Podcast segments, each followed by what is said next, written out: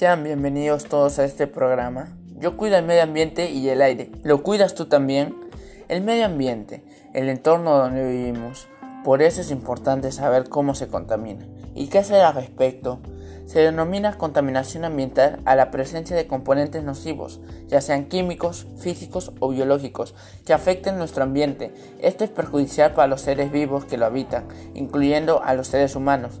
La contaminación puede ser de dos tipos, natural, causada por fenómenos como los incendios forestales, las erupciones volcánicas, los tsunamis o los terremotos, artificial, provocada por la actividad del ser humano, afectos contaminantes, actividad industrial, productos químicos, etc., como por la interrupción de los ciclos naturales del ecosistema, el mal uso de los recursos naturales o la mala gestión de los residuos. ¿Cuáles son las causas de la contaminación ambiental? Estas se producen como consecuencia del aumento de la población humana y del incontrolable desarrollo industrial. Estas son las causas. Contaminantes químicos, donde se generan productos tóxicos como ácidos, disolventes orgánicos, plásticos, derivados del petróleo, abonos sintéticos y pesticidas. Agentes físicos provienen de acciones causadas por la actividad del ser humano, como el ruido, la radiactividad, el calor y la energía electromagnética. Contaminantes biológicos provocados por la descomposición y la fermentación de los desechos orgánicos como excrementos, serrín de la industria forestal, papel, desperdicios de las fábricas o los desagües. Aquí te alcanzo algunos datos que capaz no sabías. Durante los últimos 35 años, la Tierra ha perdido un tercio de la vida silvestre global. Estados Unidos produce el 30% total de toda la basura del mundo, siendo el país que más contamina.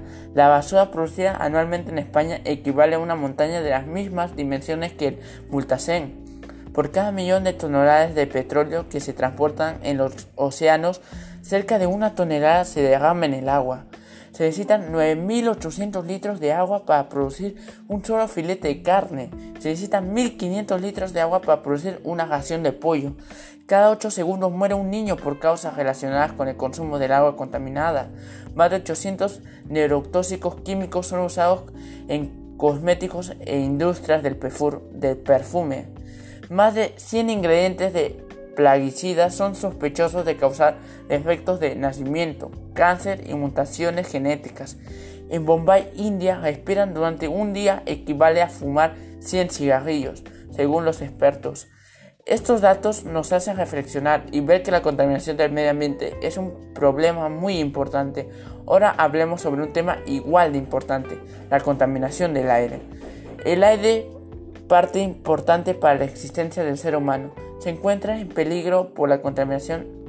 Aquí en el Perú, el aire se contamina en mayor cantidad por los gases emitidos por las unidades del parque automotor, los gases y polvo generados por las industrias pesqueras, mineras, metalúrgicas, también la quema de desechos y otros hábitos nocivos de la población.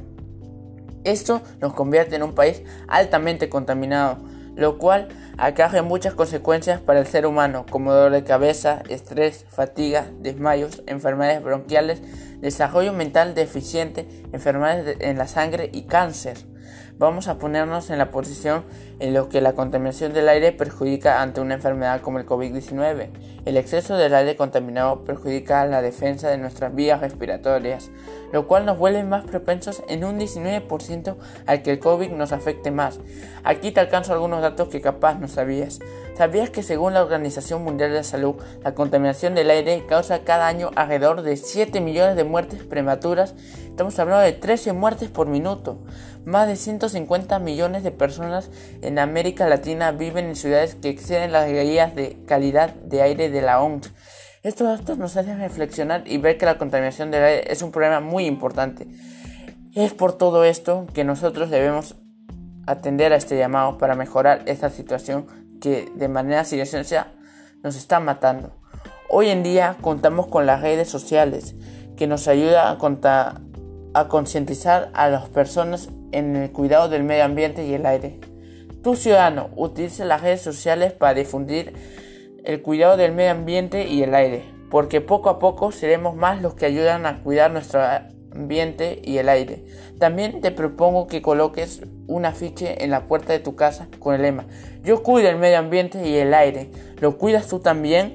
Y por último, te reto a que plantes un árbol para purificar el aire. Bueno, al haber dicho todo esto, me despido sin antes decirles aprendamos a vivir bien.